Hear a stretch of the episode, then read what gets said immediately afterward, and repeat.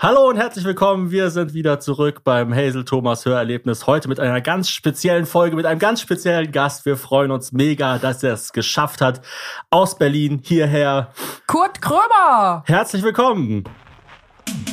Meine Damen und Herren, alles dazwischen und darüber hinaus, verehrte Kolleginnen und Podcast-Freaks, hiermit begrüße ich Sie herzlich zum Hazel Thomas Hörerlebnis. Wir sind die drei Fragezeichen. Richtig. Aber umgedreht. Mord in Köln. Mord an deiner Karriere. Ja, also Mein ich, ich wäre ja auf, auf jeden Fall Recherche und Archiv. Ja, Äh, auf jeden Fall. Du wärst der erste Detektiv, Kurt. Wer war denn nochmal? Justus, Justus Jonas, Jonas, war? der Coole. Kurtus Krömers. Ich hab, da, ich hab immer Angst gehabt davor. Danke, Hazel. Ich Was hab vor, vor, drei, Fragezeichen? Die sind ich aber hab- auch zum Teil richtig Ich habe scary. immer Angst gehabt und jetzt, also jetzt ist mir zu albern. Obwohl es ja viele Leute gibt, die das jetzt hören. Mhm. Aber dann Im gab's, gab's so Erwachsenenalter. ging's nichts mir mit. Hazel, so ging's mir mit Hazel auch. Früher hatte ich Angst vor ihr Ja. und jetzt ist sie mir einfach zu albern. Stimmt, ich habe gemerkt, ich bin irgendwie, ich flash dich nicht mehr, Thomas. Da müssen wir, da muss eine Mir neue bist du Frau auch hin. so albern, dass ich Angst kriege teilweise. ja gut, da gehen wir noch später drauf. Merkst du, wie wir uns Wir schon ja, verbünden so? Ja, Ja. ja. Dass mir das hier nicht in Mobbing ausartet. Wir gegen Schön, die dass Hörerschaft. auch du da bist. ja, ist schön, dass ich bei euch äh, zu Besuch sein darf. Der Das ist geschafft, Hauptdetektiv das nach Köln. Oh, Toll. du hast noch ein bisschen äh, Curry im Mundwinkel. Hast du vorhin Was? Gegessen? ja, Okay. Aber man sieht's kaum. Die, Echt? den, also Die hängen so runter, die nicht so wie Mundwinkel. bei mir auf dem T-Shirt. bei 4K, bei 4K wird man es äh, vielleicht sehen, aber als bei den 4K, Hochkant-Clips. das K steht für Curry. Ja. Äh, erste Frage an dich kurz. Ja. Ich werde oder wir werden wenig Fragen zum Thema äh, Kunstfiguren nicht und so, weil das Ja. ist ja, da hast du schon so viel zu gesagt. Ja, mach doch ruhig, Und, das ist immer so äh, interessant. Ich Da hat einer von seit- dir schon so viel zu gesagt. Und Ich äh, erzähle erst seit 25 Jahren die langweilige Geschichte, also gerne nochmal. ja, und es gibt ja vor allem, also es gibt ja gar nicht wirklich eine Geschichte. Also wenn es wenigstens eine Geschichte, eine langweilige Geschichte gäbe, aber es ist ja eigentlich einfach so, du, du nennst dich halt anders, aber bist eigentlich du. Ja, ich hab, also ich hab, ich hätte von Anfang an lügen müssen, dass ich sage, auf die Frage, heißt du wirklich so, hätte ich sagen müssen, ja, Ein so guter heiß ich, Lügner. weißt du? Weil die meisten Lügner machen das äh, äh, sie machen den Fehler, dass sie die Antwort dann so ganz lang machen, aber du hast nur ja. Ja. Ja, Nico Semsrott hat mal zu uns gesagt, ähm, leider ist die Kunstfigur immer näher an der Privatperson dran, als einem lieb ist. Würdest du das auch so sehen? Ja, das, ist, das vermischt sich auch. Also das Mhm. ist, äh, ich habe mal ein Interview geführt, wo die Frau dachte, das ist also immer, muss ich so lachen, immer wenn es lustig wird, bin ich eine Kunstfigur. Und wenn ich was Ernsthaftes sage, dann bin Gott, ich Alexander. Bolzer. Aber ich dachte, ja, ja, weil, also ich rede, da- ich habe kein Problem damit drüber zu reden, aber ich habe manchmal wirklich so die Gefühl, ich werde dann schizophren irgendwann, dass ich mir dann auch einbilde, ich bin jemand anders. Ja, bei Hazels Mutter und mir ist es genau umgekehrt. Also immer wenn ich was Geniales sage, dann war das Zufall. Aber wenn ich was Böses sage, dann bin es ich. Ja, ja. Was Gemeines, was Doofes. Meine Mutter hat halt den Durchblick. Ja, aber jetzt zu der ersten Frage, weil ich habe gesagt, ich will dich dazu nicht so viel fragen und zum Thema Depression will ich dich auch nicht so viel fragen, weil Ja. ich Das glaube, zieht hast uns du alle auch schon, runter. da hast du Das auch schon sehr viel zu, nicht drüber zu das gesagt.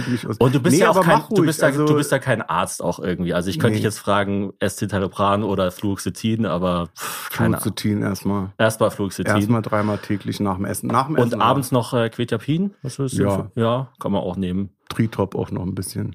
Trivo und Tritop, ein Becher. Tritop und, ist top. Äh, Flipflops an. Und dann dürfte das eigentlich. Was, wie war die Krankheit nochmal?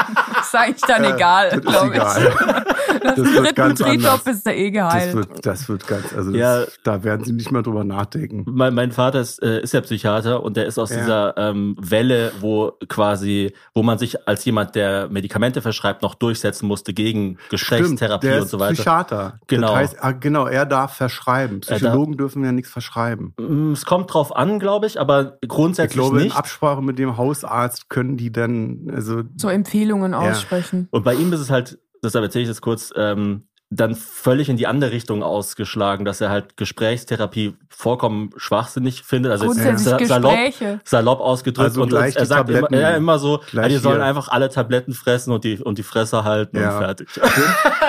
herzliche Grüße. Also Er wäre vielleicht Also sehr, sehr salopp Er äh, ausgedrückt. schon- geheilt von der Depression, Ich aber will jetzt nicht, ich will jetzt nicht in, drogenabhängig. sein, in, sein, in, sein Berufs, äh, in seine Berufstätigkeit da rein, reingrätschen. Nee, die erste Frage an dich, was mich wirklich interessiert, mir ist aufgefallen, du hast ein Appeal für junge Leute, für junge, coole Leute, was ja jetzt eigentlich nicht gegeben ist, wenn man ein etwas betagter, ein etwas betagterer Comedian ist. Warum? Also warum Könnt ihr sprichst auch ein bisschen du, lauter sprechen, weil ich höre ich hör so schlecht, weil ich so alt bin.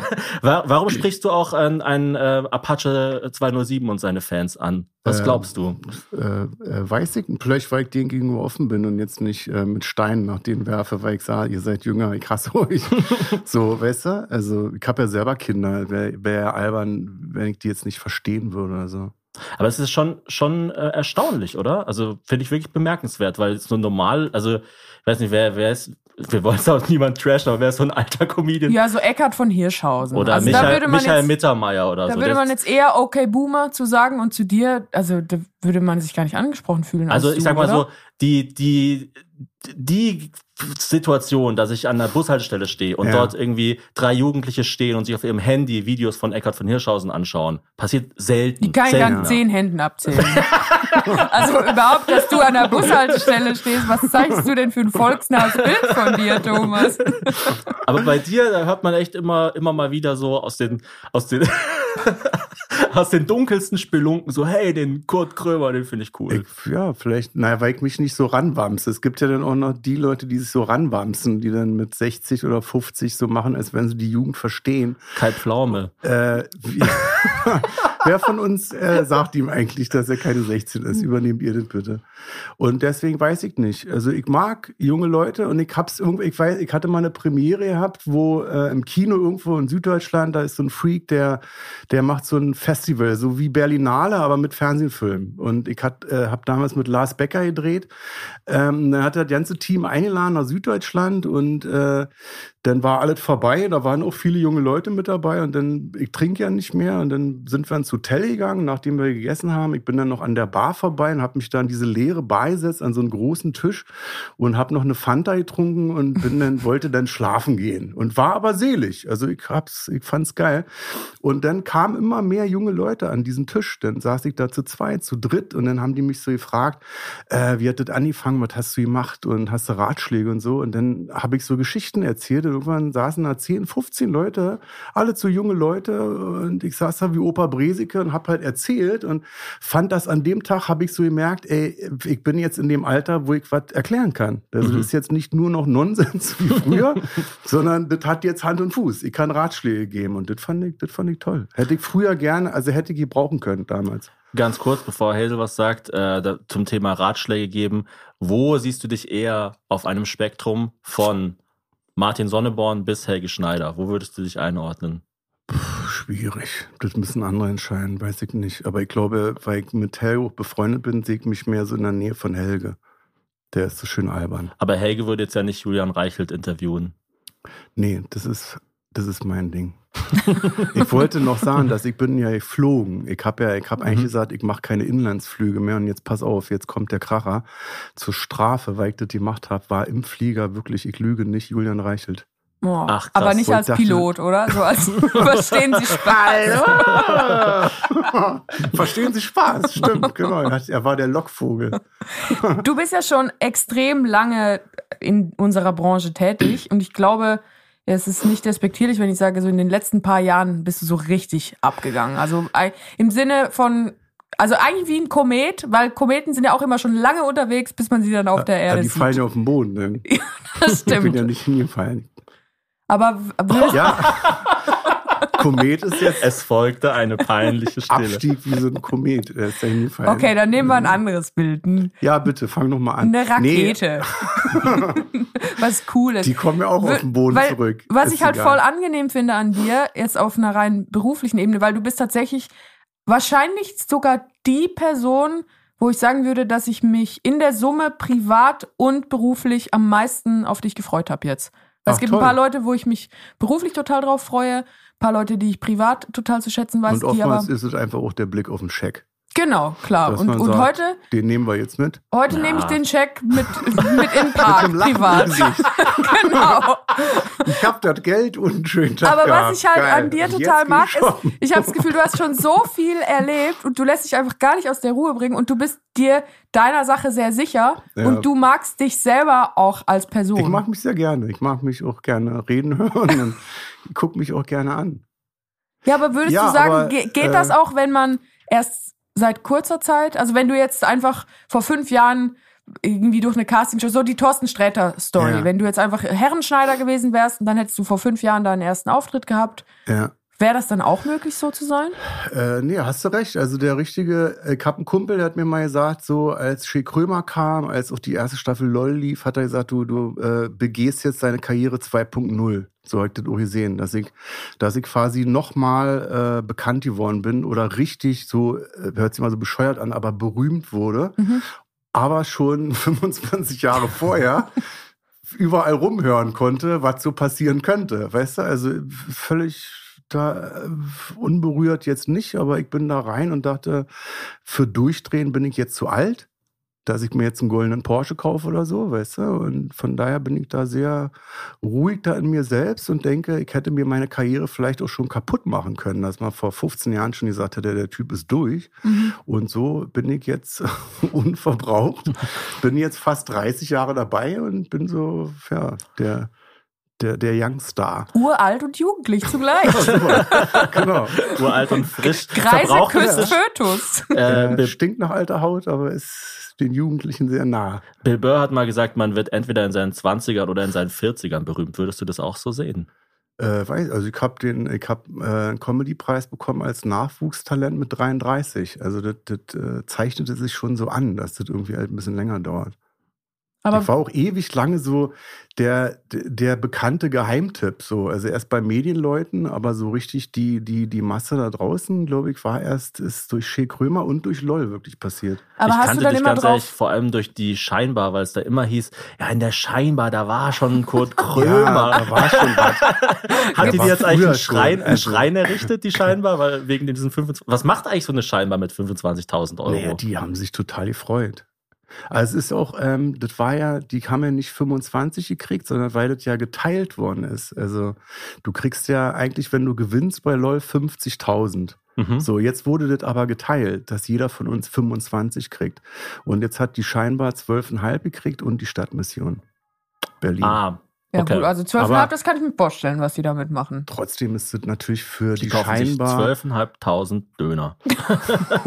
Das war einmal, das war Das einmal. reicht ja gar nicht. Da kriegst du ja vielleicht fünf für jetzt für das Geld. Gibt's den 1-Euro-Döner nicht mehr in Berlin? Nee, der ist doch jetzt Nee, ein der 93 kostet- Euro oder so. Nein, ich glaub, der gün- 6,50 Aber ich dachte, der günstigste ist 3,90. Ja, In ganz ey, Berlin. 93 war damals der Premium-Döner. Da war wirklich der 1 Euro Döner. Nee, Der hatte eine noch so einen, so einen. Beiwagen, wo dann so Ja, ein Dip das drin war so war. für die Leute, die sich 3,50 nicht leisten konnten. Die hatten dann halt so in der Hälfte durchgeschnitten, so den, den den Dö Mark-Döner. oder den Näher, je nach Stückchen, was man gekriegt hat. Aber gab es denn eine Zeit in den 25 Jahren, wo du so, äh, ja, also du hast ja schon, du konntest davon leben, von deiner man Arbeit. kann- Und also das ist ja hab so eigentlich. die ersten zehn Jahre bin ich wirklich, also da habe ich gar nichts verdient, da, äh, da ging gar nichts.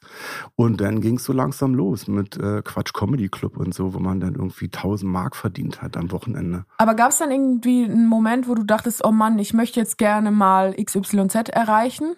Oder war das einfach so, ich mache hier so mein Ding und die Leute lachen und Ja. dann gehe ich- nach Hause? Ja, ja, ich mach mein Ding. Also ich habe früher die, äh, mit was habe ich angefangen? Die Kurt Krömer Show. Die war relativ anarchistisch. Und dann war immer so die Frage, wenn ich mich jetzt mehr einschleimen würde beim Publikum, würde ich schneller Erfolg haben oder ich würde die breite Masse erreichen. Und dann habe ich immer gesagt, das will ich aber nicht. Also ich will mich nicht verkaufen. Ich glaube, das Und ist von es, daher hat es alles ein bisschen länger gedauert, dass ich bei vielen Sachen auch äh, einfach Sachen abgesagt habe. Ich war zum Beispiel nie bei Stefan Raab oder so, wenn mir das nicht gefallen hat, wo ich aber wusste, das wäre ein Booster gewesen. Mhm. So. Ich glaube, das mögen die jungen Leute an dir, diese ich so- Schleimfreiheit. Ja, Talkshows habe ich, ich glaube, jetzt habe ich, war ich schon des Öfteren in Talkshows, war vielleicht fünfmal in meinem Leben in einer Talkshow und ich habe das damals immer abgesagt, Interviews und so. Auch so äh, Privatfernsehgeschichten. Also ich habe mal einen Piloten gedreht, 2001, das sollte für RTL sein, da wusste ich schon, okay, wenn ich das jetzt hier mache, wenn ich wirklich, wenn die jetzt sagen, du hast den Job, wenn ich nach fünf Jahren verheizt, so. Mhm. Von daher weiß ich nicht. Sitze ich jetzt immer äh, abends lachend in meinem Bett und denke so, Ich kann nicht schlafen ich habe euch alle überlebt, weißt du so. Ja, ich, ich glaube, was auch ein Geheimnis war der letzten Jahre, dass du halt in super Formaten warst und dann auch in diesen super Formaten gut funktioniert hast, Ja, oder? Also ja. Shea Krömer war ja ein perfektes Format und Ja. auch ein perfektes Format für dich und LOL halt eben auch für euch beide. Ja. Ja, Shea Krömer war ja so, ha, habe ich ja äh, geschrieben, als ich depressiv war. Also das war so ein, das war so ein Ding nach dem, nach dem Krankenhaus, nach der Heilung, so dachte ich so, also das musst du abschießen. Und LOL war ganz anders. LOL war so, LOL hat dich so auf den Arm gesetzt, hat dich umarmt, hat gesagt, hier, äh, back to the roots, ne? Die ganzen Geschichten, die ich da erzählt habe, so eine Geschichten habe ich früher reihenweise in der Scheinbar erzählt, zum Beispiel. Bloß, dass da halt keiner gelacht hat, wenn ich gesagt habe. Na gut, bei LOL hat auch niemand gelacht. Das ist echt genau das Gleiche. Das Nur, dass das Budget von LOL noch größer als 12.500 Habe ich Euro oft dran gedacht, als ich da stand und dachte, naja, es kann ja auch einfach sein, dass es einfach eben nicht lustig ist, dass deswegen keiner lacht. So. Nee, also ich finde dich schon sehr, sehr lustig. Und ich weiß auch gar nicht, also ich überlege immer, wenn man jetzt jemandem erklären würde, der nicht Deutsch kann, warum das lustig ist und was du überhaupt machst, ich wüsste gar nicht, also ich wüsste das einfach Ich nicht. wüsste es auch nicht. Das wäre nämlich auch eine Frage gewesen, was machst du eigentlich genau auf der Bühne? Weil wir haben dich beide noch nicht gesehen. Du hast bei Hotel Matze gesagt, dass du Ach ganz, so, viel, ganz viel schreist. Ja, ja, jetzt sagt die Als- Presse immer. Die Presse sagt immer, er, als- er, er, er macht das Publikum fertig, er brüllt halt rum. Und dann denke ich immer so, naja, also jetzt zwei Stunden lang das Publikum anbrüllen, 25 Jahre, ähm, da würden ja nicht mehr Leute kommen. So. Das würdest du auch gar nicht durchhalten. Ne? Nee. Das wäre total. Also äh, weiß ich nicht. Guckt euch das mal an. Ich sagte immer, kommt vorbei, guckt euch das an. Weil du hast Also gesagt, ich das ist eine keine Rot- Rebellion gegen Choleriker, was eine sehr Ja, schöne ich Ausrede liebe- ist für also ich liebe man schreit die Choleriker. ganze Zeit. Ich, ja, ich liebe Choleriker. Ich habe das früher schon in der Schule. Ich hatte so einen Lehrer, äh, nach dem wollte ich mich eigentlich benennen. Das, dann kam aber doch Kurt Krömer, der hieß Siegfried Seufert. Boah. Und der war aber ein bisschen, klang so schwer. so eine Siegfried. Mischung aus einem Seufzer und einem Säufer. Ja, sowas. Dachte ich, der, nee, ist doch nicht so gut. Und dann, äh, ja, und der ist immer durchgedreht. Der hat dann immer gesagt, also wenn, wenn das hier so weiter, wenn es so weitergeht. Und dann war ich halt immer der, der gefragt hat, ja, was ist denn wenn? Was ist wenn? So, und dann ist er halt richtig durchgedreht. Und ich muss heute noch, wenn Leute durchdrehen, muss ich lachen. Also ich, ich krieg Mhm. mich dann nicht mehr ein, weil wenn jemand cholerisch ist auch, das ist halt immer lustig, weil das ist Ja, immer super. so eine, so eine Mücke, aus der ein Elefant gemacht wird. Das sind Wenn- immer Kleinigkeiten, es sind immer, es ist Lappalien, weißt du, das ist, mir, mir hängen die Haare schief, ich könnte durchdrehen, ich sag jetzt wieder Wenn, Tisch. wenn die Leute weißt natürlich du, dann muss ich immer lachen, heute wenn, wenn die Leute nicht gewalttätig werden. Das, Ja, gehört ja, dazu. ja. Also darf nichts, darf quasi Ja. nicht umschlagen. Aber wir haben auch so ein paar Situationen in unserer Beziehung gehabt, wo Hazel oder ich richtig durchgedreht sind, Ja. wo wir uns heute noch schlapp drüber lachen, wenn wir daran denken. Ja. Wo wir sogar Also- zum Teil dann, also das ist passiert und dann währenddessen muss es unterbrochen werden, weil es so Ja. lustig war. Also ich habe zum Beispiel mal zu Hazel gesagt, äh, weil Hazel irgendwas, äh, als irgendein Problem in ihrem Kopf hatte, was viel größer in ihrem Kopf war, als es tatsächlich war. Und ich habe gesagt, du mit deinem Pseudo-Zirkus. Zirkus. Ja. Und sie hat so gesagt, Pseudo-Zirkus, du bist der Meister des Pseudo-Zirkus. Ja, wenn dann, das mag ich auch, wenn man dann so überdreht, weil das dann so, so, so boulevardeskes Bauerntheater wird. Das sagst du mir, der du gestern noch und du immer mit deinen. Das sagt der Richtige. Wer hat denn heute der Geburtstag? Meister des Meine Mutter. Ja, ich, na, natürlich, klar. Das ist natürlich, wenn ich dann auf der Bühne durchdrehe, dann ist es natürlich nicht echt so. Aber früher hat man das natürlich geglaubt. Da sind natürlich auch Leute gegangen dann halt, ne? Die haben das nicht verstanden und heute weiß man das. Bis auf Presse halt, die dann immer irgendwie rausgeht und sagt, ja, er hat schon wieder rumgebrüllt. Und er hat Pimmel gesagt. Siehst du das als Vorteil der deutschsprachigen ähm, Comedy und, äh, und äh, Kabarettszene, dass man Sachen machen kann, die nicht, die, die sich nicht so einordnen lassen müssen, wie jetzt im Vergleich zu Stand-up-Comedy, also was jetzt zum Beispiel Olaf Schubert oder Teddy oder Helge Ja. Schneider machen, das ist ja so ein bisschen, das ist ja eben nicht so, dass man genau weiß, ah okay, die, die Ja, ja, das ist bei mir auch so. Also ich habe Genau. keinen, also ich habe auch verschiedene Geschichten. Also pro Abend erzähle ich so 20 Geschichten, äh, lass mir aber auch ganz oft sagen, dass die Leute, wenn du dir das anguckst, nicht wissen, wann hört das jetzt auf, wann fängt das an. Also ich höre dann auf und dann ist eine Stunde vorbei und dann ist Pause und dann komme ich wieder raus und dann verwurste ich da so mehrere Themen. Also es ist jetzt nicht, ich, ich weiß auch gar nicht, ich weiß auch gar nicht, ob es Stand-up-Comedy in Deutschland gibt, ob das äh, Stand-up nicht eher so in Amerika verhaftet ist. wir beide also das glauben ja auch eher nicht so ich habe früher auch bei Stand-up-Shows mitgemacht, wo ich dachte, ja, da ist halt ein SM58 am Kabel, am Stativ und du stellst dich davor und, und erzählst da Witze rein. Also das ist Und du äh, tust so, als hättest du gestern etwas erlebt. ja und erzählst es halt jeden Tag dreimal. So, weißt du, das ist so Stand-up. Ich habe jetzt Stand-up in in Amerika, New York, habe ich noch nicht gesehen, aber ich stell's es mir so vor, dass man wirklich dann sagt, äh, so, ich bin heute geflogen, dann sitzt da der Julian Reichelt und dass ich aus dem Tag eine Geschichte mache und morgen aber wieder eine andere. Hm. Weißt du? Also mal so, und mal Deutschland so. ist mehr so ein Sketchland, so dass ich, also ich studiere einen Sketch ein, spiele den fünf Jahre und dann wird der immer besser. So. Mhm. Und dann führe ich den auf und das ist dann halt mein Sketch. Also es gibt schon so dieses Nummern-Rundspielen, das gibt es bei Stand-Up schon auch. Ja, mache ich ja auch. Also ich erzähle ja auch jetzt nicht jeden Tag neue Geschichten. Ich improvisiere schon, aber bastel dann auch an den Nummern so rum. Und ich weiß jetzt nicht, warum ich jetzt kein Stand-up-Comedian bin, aber ein anderer. Ich weiß es nicht. Ich nenne mich auch Komiker. Die anderen sagen, naja, aber du bist ja eher ein Comedian. Und dann denke ich so, ja, was ist denn da der Unterschied? Ich glaube, der Unterschied ist auch ein bisschen, ähm, was, also weniger was passiert auf der Bühne, sondern was wollen die Leute, die dorthin gehen. Ja. Und in den USA ist es halt ganz klar, es gibt so eine, ähm, so eine Haupt-Mainstream-Kultur, irgendwie Ja. Cheerleader, Tom Brady, Ja. äh, Flagge, äh, Hand aufs Herz und so weiter und Ja, so ja. fort. Und die Leute, die das nicht wollen, die schauen sich dann Stand-up an. Und das ist ganz Ja, ja, klar so genau. eine Gegenkultur. Ja. Und in Deutschland ist es irgendwie, da ist es alles ein bisschen Ja, das- verwinkelter. Ja, in glaube, Deutschland gibt's Wort, ja auch- Das Wort würde mit rübergenommen, wir machen jetzt Stand, wir machen jetzt Stand-up. Und es gibt ja in Deutschland Leute, die Aber zu, machen. zu Also- Kabarettveranstaltungen gehen, nur damit sie dann dort gesehen werden, wie sie über einen Witz lachen, der so kompliziert ist, dass sie ihn eigentlich nicht verstehen, dass sie dann schlau wirken. Das ist zum Beispiel auch typisch deutsch, weil so Kabarett gibt's nirgends auf der Welt. Also entweder Ja, ist, Gott das jetzt, ist das jetzt komisch oder ist es halt nicht komisch. Aber dieses, ja, also ich hätte schon ein bisschen mehr Kabarett erwartet. So. Ja, also es gibt halt Kabarett und dann noch die Cartoons im New Yorker. Und Ja. sonst gibt's gar nichts quasi. Genau, aber ich habe auch das Gefühl, Aber es alle ist halt, Leute, also wenn es lustig ist, dann ist es Comedy oder es genau, und das finde ich halt sehr cool an dir. Du hast ja auch gerade ist, gesagt, ist es dann politisch. Also ich habe mich auch jahrelang über die AfD lustig gemacht und dann äh, würde ich jetzt aber nicht sagen, ja, und dann gibt's also Achtung, Achtung, jetzt kommt der politische Teil, sondern das kommt dann halt drin vor. So. Und das finde ich halt sehr cool an dir. Oder du hast ja auch vorher gesagt, dass du Helge Schneider magst, weil der so albern ist. Man merkt dir ja an, dass du total intelligent bist, aber du musst halt nicht die ganze Zeit mit einem Ich Schild zeig's halt rumlaufen. nicht gerne. Du kannst es auch nicht gut zeigen. aber ab und zu, ab und zu bist du, bist du zu dumm, um da deine Schlauheit was. zu vertuschen. Ja, ich habe ja vorher noch zur Vorbereitung euren Podcast bei Feelings gehört und Ja. das war das war, das war so viel Gequatsche, dass ich zum Teil dachte, ich bin in so einer Willi Astor Nummer. Das war, Ja, Thomas Ja. hat mir auch gesagt, wehe, du machst nur so Scherze die ganze Zeit. nee, nicht Scher, ich habe gesagt Sparwitze. Ja. Ich habe gesagt, es muss schon auch, also ab und zu natürlich cool und so, aber es muss schon auch mal bei einem Podcast inhaltlich werden. Ich finde fand's mega geil bei Ich dir bei fand's auch Feelings. gut, aber es war schon wie so ein Fiebertraum. Ja, Ja. ja. Und das, das haben schön. natürlich auch, also es gibt dann natürlich immer Leute, die sagen, ja, das fand ich besonders gut und so, aber es gab ja, auch Leute, das die ist ganz gesagt, oft, dass die sagen, ja, äh, das ist die beste Folge gewesen. Und dann Ah, denke ich immer, naja, also ja, bei jeder Folge ist es so. mhm. Und dann denke ich immer, naja, ihr habt halt alle jetzt, es ist unterschiedlich. Sag doch einfach, der Podcast ist gut.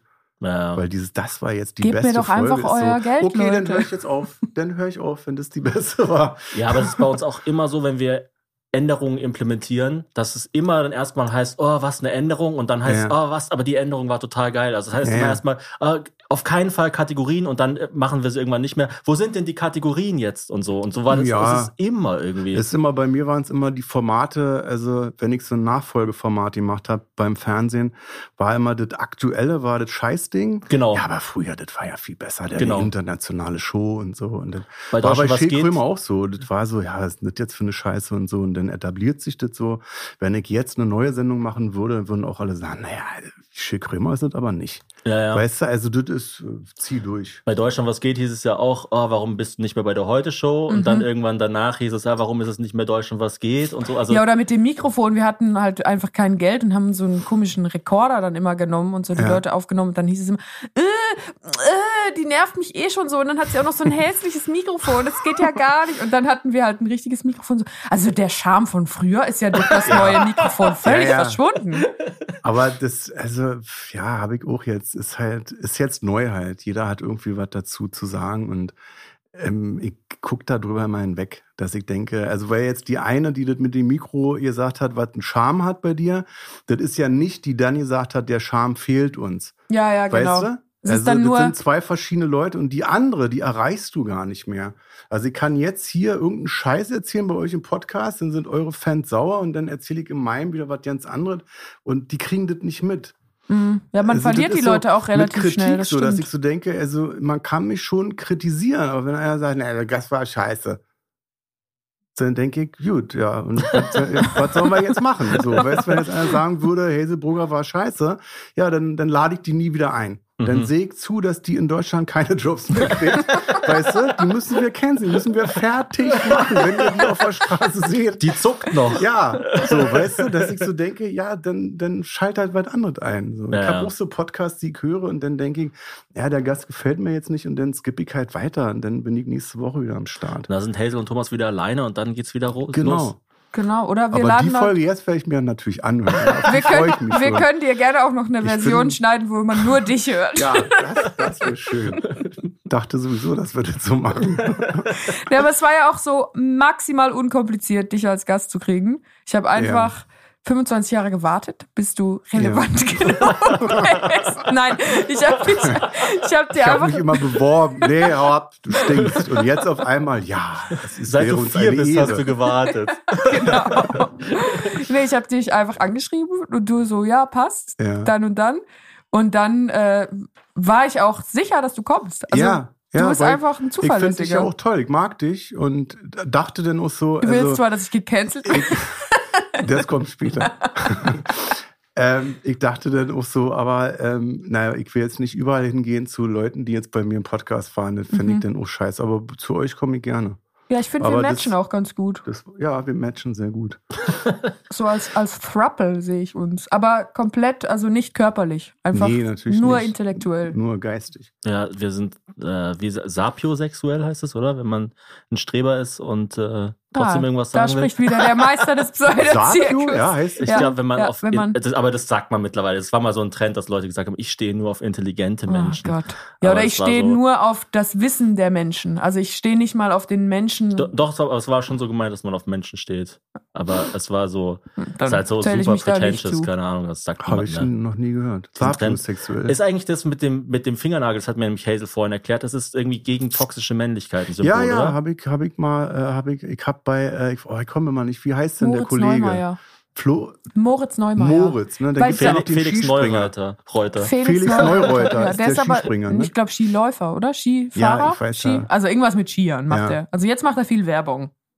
Ist so, war für irgendwelche, für Vitamintabletten oder so. Vitamine. Ja, Ja. so. Aber der ist sehr nett. Aber egal. Also du hast immer, also heute nicht, deswegen. Nee, nicht immer. Ich hab dann auch, das ist auch so ein Ding, dass du sagst dann irgendwie, ja, ich trage Nagellack, weil ich was dagegen habe, dass ich jetzt ein Mann bin und dass alle sagen, ich darf keinen Nagellack tragen, also weil ich gegen toxische Männlichkeit bin. Das heißt aber nicht, dass ich jetzt immer Nagellack habe, weil das ist dann auch so, das ist wie so eine, wie ein Kostüm. Dann bist du ja so in der so eine- toxischen Weiblichkeit angekommen. Ja, das war, ja genau, dann bin ich so gezwungen. Ja, was ist denn jetzt los? Wir hacken ihm gleich die Hände ab, da ist ja gar kein Nagellack drauf.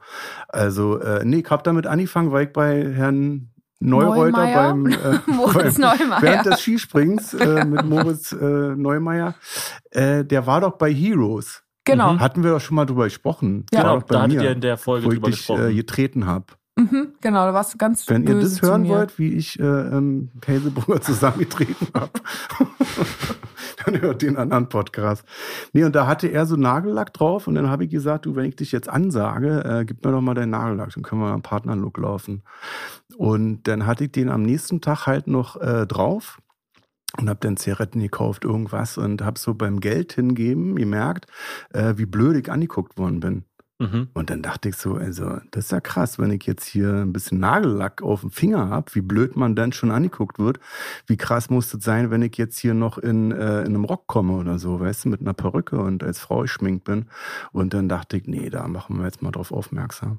Ja, frag mal Harry Styles, der kämpft richtig. Ja, der arme Kerl mir haben dann ganz viele Leute auch so äh, äh, Kinder. Kinderfinger gezeigt, dass das, äh, weil es Kinder gibt, also Jungs, die malen sich dann die Fingernägel an und werden halt im Kindergarten gemobbt und so. Und dann kam so die Phase, dass die mir Kinderhände gezeigt haben.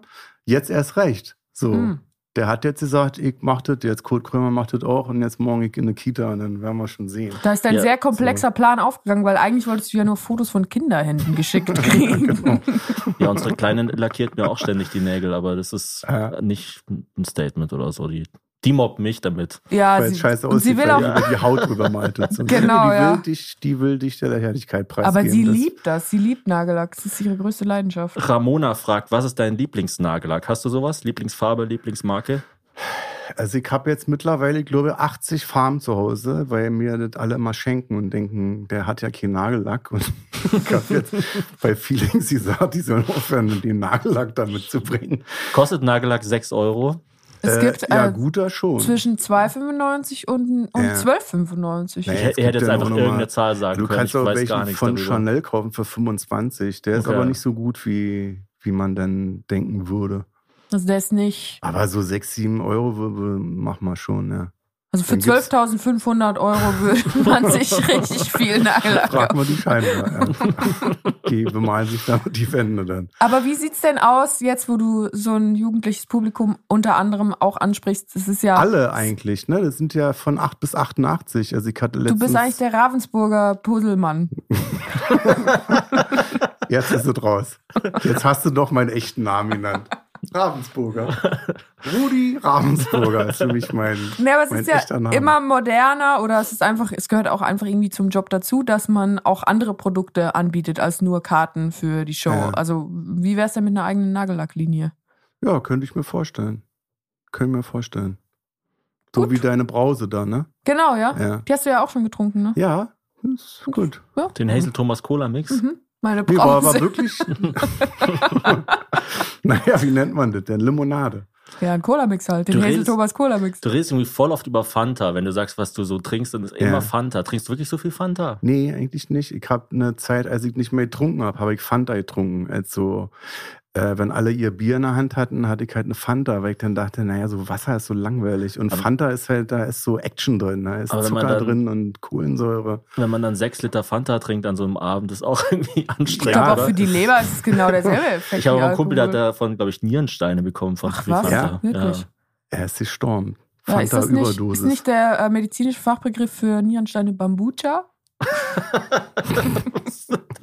Das, war schreibe ich genau die auf. Witze, wo du gesagt hast. Ja, also so einer von denen ab und zu mal Ja. zum Würzen ist ja okay. Einmal aber im Jahr. Einmal im Jahr. vielleicht. Einmal Aber im das Jahr. stimmt, unsere Feelingsfolge war wie so eine Suppe, die nur aus Maggi besteht. Äh, unser Patron Paul Schild fragt, äh, du hast viele Menschen in deiner Karriere interviewt. Welche Menschen waren deiner Meinung nach am spannendsten bzw. am mühsamsten zu interviewen? War Faisal Kavusi wirklich so mühsam? Ja, Faisal war einfach, der, da war nicht so viel da. Also Die, die Folge da, fand ich ja genial. Also ich, da war Wir haben einfach. die uns, glaube ich, zweimal angeguckt. Ich habe mich geärgert, dass wir den eingeladen haben, weil da halt nichts, da war keine Substanz da. Da war einfach dieser, dieser blöde Vergewaltigungswitz, wo ich so dachte, ja, meins ist es jetzt nicht. So, Mhm. weißt du? Also mach Vergewaltigungswitze und dann muss aber ein Vergewaltigungsopfer als erstes aufstehen und richtig lachen darüber. Dann ist das in Ordnung. Und wenn du das nicht schaffst, halt die Fresse. So. Mhm. Weißt du? Und da dachte ich so, oh nee. Und das war danach auch so ein blödes Spiel, weil dann alle gesagt haben, ja, deswegen wurde das jetzt abgesetzt. Also Shea Krömer wurde nicht abgesetzt. Ich habe gesagt, ich habe keinen Bock mehr. Und die Faisal Kavusi-Sendung, die wurde irgendwie am Montag aufgenommen und danach kamen dann noch zwei, drei Gäste und danach war ein Feierabend. Also es war auch jetzt nicht so, dass ich jetzt aufgestanden bin und dann habe ich das Format beendet. Ich, ich habe keinen Bock gehabt auf diesen Talk, bin rausgegangen, habe die Tür zugeknallt und das war nach 25 Minuten oder so. Und wäre dann eigentlich happy gewesen, wenn wir gesagt hätten, pass mal auf, strahl doch die Scheiße nicht aus. So. Und dann hat aber der RBB, weil der RBB muss nehmen, was er kriegt, hat es dann doch ausgestrahlt und hat sich dann gewundert, dass sich alle nochmal drüber aufgeregt haben. Und ich dachte dann, buh, das war genauso peinlich wie damals mit Matusek da, als ich gesagt habe, du bist doch ein arrogantes Arschloch, du bist ein Puffgänger. Als er dann bis vors Oberlandesgericht gegangen ist. Und alle natürlich dachten, das ist PR. Und ich saß da und hab mich geschämt. Einfach, ich dachte, nein, hör auf. Und es war auch erste Folge von irgendeiner, von der vierten, fünften Staffel oder so, wo ich dachte, nee, das war einfach ein Scheißkast. Nee, Ich fand die ähm, Folge halt auch einfach als Werk, also nur also die Folge fand ich halt auch einfach super, weil die, Ja. also ich will jetzt auch, das klingt jetzt so, wenn man sagt, die Folge mit Faisal fand ich cool, als würde ich Faisal jetzt speziell nicht mögen oder so oder seine Kunst Ja, speziell nicht mögen. also ich bin auch Aber ich fand hinweg, einfach ne? Viele, also ich fand einfach viele Dinge an dieser Folge sehr bemerkenswert. Ja. Auch diese eine Stelle, wo du mal, wo er auf irgendein Detail eingehen will und du sagst Ja. so, ja, das haben halt irgendwie meine Assis recherchiert. Ich weiß das jetzt gar nicht so genau. Ja. Ich fand das auch so geil. Einfach das so, also es waren viele so, so kleine Stellen, die so geil so wegmoderiert waren irgendwie. Also ich bin auch aus den Sendungen immer raus und dann war vorbei für mich. Also Mhm. die einzige Sendung, die, die richtig einen Nachhall hatte, war die mit Erika Steinbach.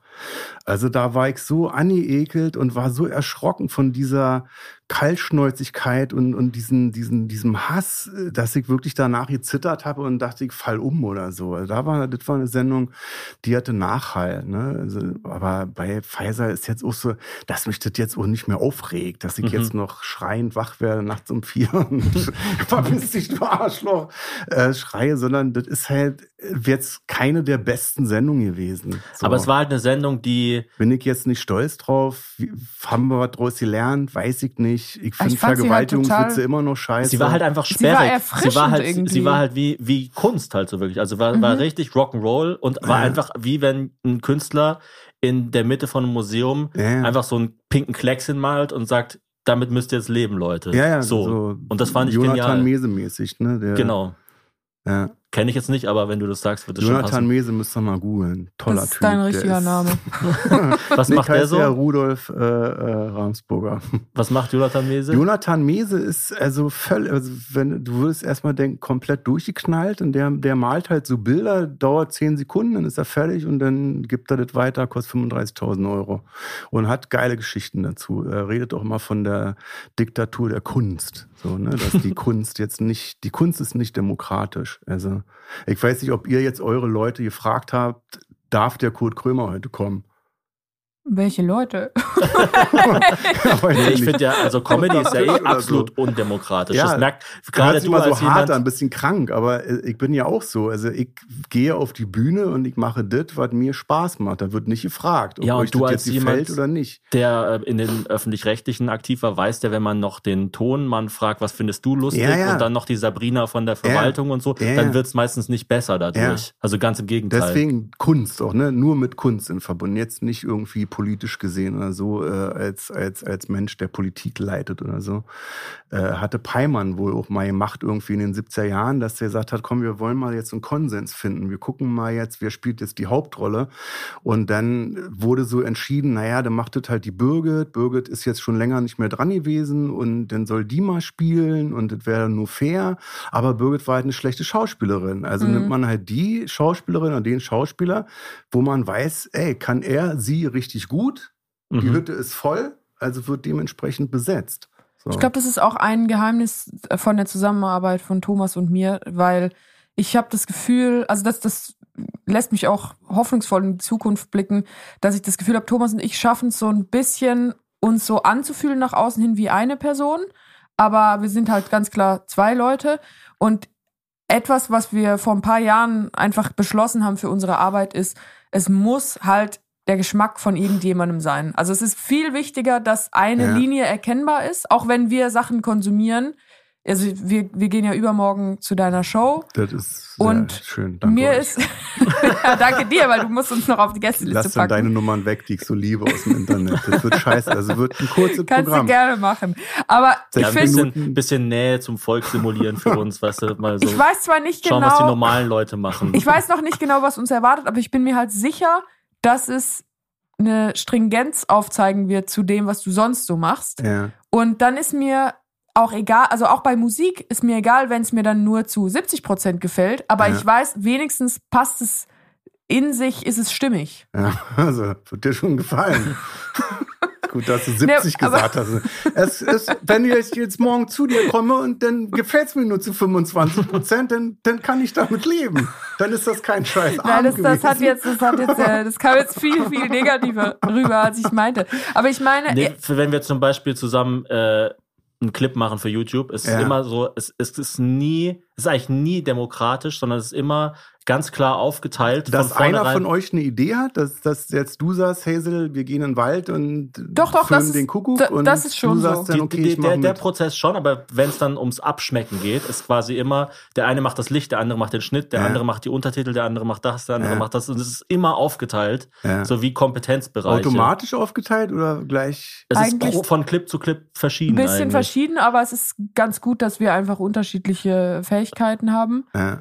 Und äh, unterschiedliche zeitliche. Und das ist, glaube ich, der, der Clou ist dann so, ähm, es ist eigentlich egal, also weißt du, wenn, wenn ich anderer Meinung bin und ich weiß aber, Hazel ist das aber sehr wichtig, Ja. dann ist es einfach so, ja gut, dann Hauptsache irgendjemandem ist es halt wichtig. Und Also Comedy kann halt nicht mir, ein Kompromiss sein. Du kannst halt Nee, nicht einen Gag nee. machen, wo dann irgendwie ein Hund vorkommt und ein Eis und dann reimt sich auch noch alles. Also das geht, geht halt einfach. Wir haben auch unsere ersten, äh, Ja, ihr ersten seid ja auch zusammen Jahre. auf der Bühne, ne? So, ich habe so Schnipsel gesehen bei Insta. Dass ihr ja, also eigentlich nur bei Live-Podcasts. ja. Aber könntet ihr euch das vorstellen, zusammen aufzutreten mit einem geschriebenen Programm? Nee, das Nee, ist, das das ist, glaube ich, glaub zu, ich- zu, Weil das- das ist zu das kabarettig. ist zu für- mich dann auch immer so, das war immer, hat sich immer ausgeschlossen, dass ich dachte, ich möchte niemals ja, das mit kommt irgendjemandem diskutieren, Ja, nee, was das ich möchte da jetzt nicht. mache Das ist oder dann was in- jetzt in- lustig ist und was in nicht. Reutlingen im, äh, im Stadttheater, äh, wir nennen es herrlich dämlich. Ja, genau, wo wir dann nur so sehr, sehr alte sexistische Witze machen. Ja. Oh, mein Mann! oh, an seinem Furz erkenne ich, dass die Rouladen gestern wohl etwas zu stark gewürzt wurden. ich bin herrlich dämlich. Also das, das passiert dann halt so in 40 Jahren. Nee, aber ich finde... Es ist wie, dass ein, ein äh, Superheldenfilm wird nicht besser, wenn mehr Superhelden drin mitspielen. Ja, genau. Also man will ja einfach nur Spider-Man sehen. Wenn Obwohl, dann, The wenn dann, Boys schon geil. Wenn du die da, kennt ihr das? Amazon? Ja, wir haben mal angefangen, aber es hat uns also nicht zuerst habe ich. The Voice verstanden und dachte, was, The Voice, wie genau. hast du denn diese Sendung wahrgenommen? Was geht denn bei dir? Nee, The Boys Kids, meint er. Ja. Mark Forster in allen Rollen. Ich fand's toll. Ja. Aber wir haben früher, also wir haben mit Poetry Slam angefangen und so das erste richtige Geld, was ich verdient habe, und du glaube ich auch, Thomas, wo man dann wirklich mal so 400 Euro an einem Abend verdienen geil. kann, Ja. war mit so Auftragstexten. Wenn man dann zu so einer Firma gegangen ist Boah, und dann haben die sich halt so so ange- 10 hab ich- Minuten Programm gewünscht über Ja. Papier. Und das Ja. war immer so schlimm. Das wenn war man scheiße, so, ja. ja, hab ich, ganz, hab ich ganz auch schlimm. Mhm. gehabt, so Hochzeiten auch. Ich hatte einmal einen Auftritt, da gab's auch 400 Mark für, für einen Auftritt und ich hab, den, ich hab die Hochzeit kaputt gemacht durch meinen Auftritt. Sind die noch zusammen? Und, nee, ich glaube nicht. Ich glaube, dass die das nicht über die Nacht geschafft haben. Und da dachte ich so, ja, es ist aber meine Kunst. Aber äh, mit meiner Kunst kann ich keine, kann ich nicht auf Hochzeiten auftreten, weil ich muss Mhm. mich dann umformen. Ich muss dann das machen, was die sehen wollen. Weißt du, es ist wie so ein, wie so ein DJ, der spielt dann Musik und fragt die Braut, was hörst du gerne? Ja, Andrea Berg. Und dann muss er Andrea Berg spielen, obwohl er eigentlich, weiß ich nicht, Eigentlich auf Metal Steve steht Aoki. oder so, weißt du? Und da war das auch, diese Auftragsarbeiten kann ich auch nicht. Wenn du mir sagst, schreib mal was über ein Auto, kann ich nicht. Es ist auch Wenn du mir einfach sagst, schreib was über einen Elefanten, dann kann vielleicht sein, dass mir was zum Auto einfällt. Aber also Auftragsarbeiten, deswegen, ich schreibe äh, das Programm, was ich jetzt am Start habe, habe ich zu 100% alleine geschrieben. So, das kann ich. Aber ich kann nicht, wenn du mir jetzt sagst, du gibst mir einen Auftrag, mach mal was über einen Fluss oder so, kann ich nicht. Hm. Geht gar nicht. Kann ich nicht schreiben. Gibt es denn so einen Auftrag, den du dir gerne selber mal geben würdest? Also es gibt so irgendeine, irgendein Thema, was du entweder noch nicht geschafft hast oder dich noch nicht getraut hast, was du gerne mal Ich witzig würd- verpacken würdest? Ich würde gerne eine Serie schreiben für mich selber. also was heißt für dich selber, wo du selber mitspielst oder wo, Ja, das, wo die die, nur hab. du siehst? Ja, die ist ja schon fertig. die, die sehe ich jetzt gerade. Also Könnt so ihr die sehen? Nee, weil ich ja die nur sehen kann. Ich So höre was die wie auch Pas- gerade. Pastewka. Warte, ich mach mal die leiser. Sowas wie Pastewka. Nee, schon, also Pastewka fand ich sehr lustig, aber ich hätte schon gerne so Drama, Drama lustig. Mhm. so wie Louis. Als er, bevor er Frauen Ja, belästigt hat. Naja, also bevor wir es wussten, weil ich glaube, er hat es ja schon sehr lange Ja. gemacht. Ja, ja, genau, bevor, bevor Seine Belästigung, ich finde, Louis C.K.'s Belästigungshistorie ist wie deine Karriere. Also sehr lange eigentlich schon, aber man hat es erst spät mitgekriegt. wusste. Hat sich lange angekündigt. Und Dave ist auch so, der, äh, von Lil Dicky, von dem Kennst du Rapper. das? Kennst du das? Nee, nee. Das, das ist Wie super. heißt denn das eine nochmal, mit dem der Seinfeld geschrieben hat? Auch? Äh, Curb Curb Your Enthusiasm. Ja, das. das Sowas könnte ich mir sehr gut vorstellen Da, bei dir. da sehe ich auch äh, so Ähnlichkeiten. Ist ein Wa- was- bisschen alt, verbittert und Was mir noch bei, kein, keine Lust. bei äh, Boys eingefallen ist, The Boys, es ist ja auch eine Serie, also das ist ja nochmal was anderes. Ja, aber Wenn The Boys fand ich sehr geil, weil Genau. halt diese Hero-Ding so völlig zerbrochen worden ist. So dieses, äh, ähm, der Mythos von Schlagersängern, die immer gut drauf sind. Also Mhm. Heroes, die immer helfen und so. Aber nee, im Gegenteil, die sich alle gegenseitig im Weg stehen und sich umbringen, weil, ähm, weil man das alleine machen möchte. Was hat dich denn zuletzt so richtig geflasht? So Serien, filmmäßig? Ich habe jetzt angefangen wieder mit äh, This Is Us. Ah, da Was haben wir, glaube ich, nochmal? auch mal angefangen. Ist geil. Wie viel Wer spielt da schon wieder mit? Boah, ich werde Wir haben, glaub ich, zehn Minuten nicht, gesehen. Nicht kommen, keine Wie Ahnung. sehen die denn aus, ungefähr? So ein Kopf, Haare, Ohr links, rechts eins. Ich glaube, das schaut Beine. unser Freund Ludwig, der unter dem Rapnamen El Gun Wer, wer spielt denn da unterwegs ist. mit? Wie Boah, ich weiß es nicht. Okay. Googelt doch mal nach kurz. Gibt es jetzt sechs Staffeln von, ist richtig geil. Geht um eine Familie und um äh, drei Kinder. Die Frau sollte Drillinge bekommen und dann kommen aber nur zwei zur Welt und dann Mhm. äh, wird an dem Tag äh, ein schwarzes Kind, äh, Baby, neugeborenes Baby vor eine Feuerwehrwache gestellt, gelegt. Und dann kommt es genau in diesem Krankenhaus an. Und das eine Kind ist halt tot. Und dann hatte der Vater hat entschieden und hat gesagt, pass auf, das ist ein Zeichen Das wir nehmen wir, nehmen, jetzt auf. wir nehmen den kleinen Pupi mit und wir wollten, wir haben gesagt bekommen, wir kriegen drei, wir haben jetzt drei. Ich glaube, wir haben ich hab diese das Serie nicht gesehen. Nee, Toll, ich habe die ist hab auch noch nie irgendwas von dieser Serie Die gehört. ist toll. Ich weiß jetzt, die lief Zeig irgendwie, mal. die lief früher bei Netflix. Jetzt Das ist ich- Leben, heißt es auf Deutsch. Oh Gott, das klingt ja, komisch. irgendwie auch Das ein ist bisschen Leben ist wie so ein dröge. neues Soloprogramm von, weiß ich nicht, von Von Helene Fischer. Helene Fischer, wollte ich gerade sagen. Das ist Leben. Ist aber auch geil, ihre Tour als Soloprogramm zu bezeichnen. Naja, ist doch jetzt mit Zirkus und so, ne? Mhm. Ich hab mal Helene Fischer, wenn du das stumm machst, ist das richtig geil, weil die Show richtig Ja, vor Das ist allem, richtig- da sind ja richtig gute Musiker auch Las dabei. Vegas Niveau. Ja, also ich fand, ich habe das mal, dieses, ähm, was will ich in der Villa, in der Schlossallee? Das habe ich mal gesehen mit, da gibt's so einen Bläsersatz, und so, die Ja. sind richtig, richtig, Ja. richtig gut. Das sind somit die besten Bläser in ganz Deutschland. Also wirklich, die sind tight wie ein Babyarsch. und die spielt jetzt, glaube ich, sechsmal in der Langst Arena in Folge. Ja. Und macht jetzt ja auch Werbung für Lidl. Das hat mich ein bisschen über Ja. überrascht, wo ich Mit dachte, Max Giermann mit Max zusammen. Gier- Giermann? Was? ja, sie, Max Giermann, wer ist noch der Dritte? Es gibt, ich, das Barbara schaue ich auch mal kurz. Ja, stimmt. Habe ich die heute drei. auf Plakat gesehen. Stimmt. Wow, das Die sind ja drei. auch so wie drei Pokémons, wo man die Reihenfolge nicht genau einschätzen Aber kann. Helene Ja, Fischer alle und Max blond Giermann und ist alle das- blond und weiß. Sind die Aber zusammen? Max Giesinger ist. Nee, Giermann. Giermann. Ah, Max, Giermann. was? Was? Ja, Max Giermann. Unser Max, Max. Giermann? Ja. Ja. Das ist der, der neue Slogan von Lidl ist blond und weiß. Blond, weiß und geil. Super. Ach, alle, Blond, weiß und geil, ja. alle 80 Jahre wieder. Nee, Ich denke, Deutschland hat sich 50 erholt. Jahre Lidl oder sowas. Äh, Ja, tausend Jahre an. Einfach 1000 Jahre Deutschland. tausend Jahre Lidl. Herzlichen Glückwunsch. Tausend Jahre Lidl. Ich schau mal kurz. Was? Max Max Giermann? Giermann, ja. Ja. Aber sind das dann wirklich Helene Fischer und Barbara Ja, Schöneberger es oder ist ist es Max Giermann Es als ist auch Wayne Helene Fischer? Carpendale und seine Frau, glaube ich, die machen auch was in so ganz hässlicher Kleidung. Was? Ja, Dann ist hier, ja schau. Günther Jauch äh, auch dabei. Ist auch Aber. Günther ja auch macht ja mit, 50? mit Recycling dann Schau, noch so. Ne? 50 Jahre mehr als günstig. Die drei. Aber ich Wow. glaube, wir müssen jetzt nicht Lidl noch mehr kostenlose Werbung geben. Ich weiß nicht, ob es wäre. Aber es ist ja Wahnsinn. Ja, Ja, interessant. wenn Hazel sagt, es ist ja Wahnsinn, dann merkt man, dass sie es eigentlich nicht so geil findet. Na geil nicht, Das aber ist immer so ein bisschen interessant. also ich vergiftetes finde Kompliment. Nein, Ach so. es ist Ja. nicht ein Kompliment, Ich es ist finde das einfach jetzt Wahnsinn. Es ist Wahnsinn, Im, in eurem Sinne, Podcast Den Gag hast du selber Wahnsinn. geschrieben, das ist ja Wahnsinn. Nein, ach Mann, ich meine doch einfach Wahnsinn im Sinne von, ich kann nicht glauben, dass das die Realität ist, in der wir leben. Also Ja. was ist denn das für ein Zeitstrahl, Schmeckt wo wir... interessant. Wahnsinn. Mhm. Das ist so dieses, wo bei Twitter immer Leute schreiben, wir leben in einer Simulation. Ja, genau. Aber Helene Fischer ein bisschen, also ich meine, dass Max Giermann Geld braucht, das wissen wir ja alle, Ja, aber der Name ist. Programm. Kann, kann ich noch eine Flasche haben von dem, ah, von dem Mate, was du selber. Ach so, einen natürlich. Was ja. ihr mir aber einteilt. Kurt ist mit so einer weißen, angebrandeten Plastikflasche mit drei Klug Mate reingekommen. Nee, vier waren Vier. Sind doch Aber kannst drin. du irgendwann wieder schlafen? Also ich könnte. Ich weiß nicht, was es ist. In Köln ist mir das immer scheißegal. In Köln Letztes Mal bin ich war immer ich bis müde. 5 Uhr morgens wach und bin dann noch live gegangen, weil ich fragen wollte, wann der nächste Zug geht. Und ihr glaubt gar nicht, wie viele Leute denn noch wach sind. Ja, so geht's Oder mir, schon so wieder, geht's mir in Bayern immer. In Bayern ist mir immer alles scheißegal. Sobald ich aus dem Bahnhof raus bin, gleich Schweinshaxe, Ja. halbe, so es ist einfach Wurscht dann. Da nimmst Wie du noch eine es Lidl-Werbung auf. äh, Leberkäse. Ja, Le Leberkäse-Semmeln. Leberkäse Hawaii. Boah, ist das widerwärtig. Aber du bist ja schon durch und durch Berliner. Würdest so jemand wie dich. Aber du bist ja schon. Du bist. Äh, nein, ich meine in Wahnsinn, Bayern. Ich kann mir dich Wahnsinn. nicht. Ich kann das ist ja Wahnsinn. Ihr Das ist zwei? Wahnsinn. Nehmt euch ein Zimmer.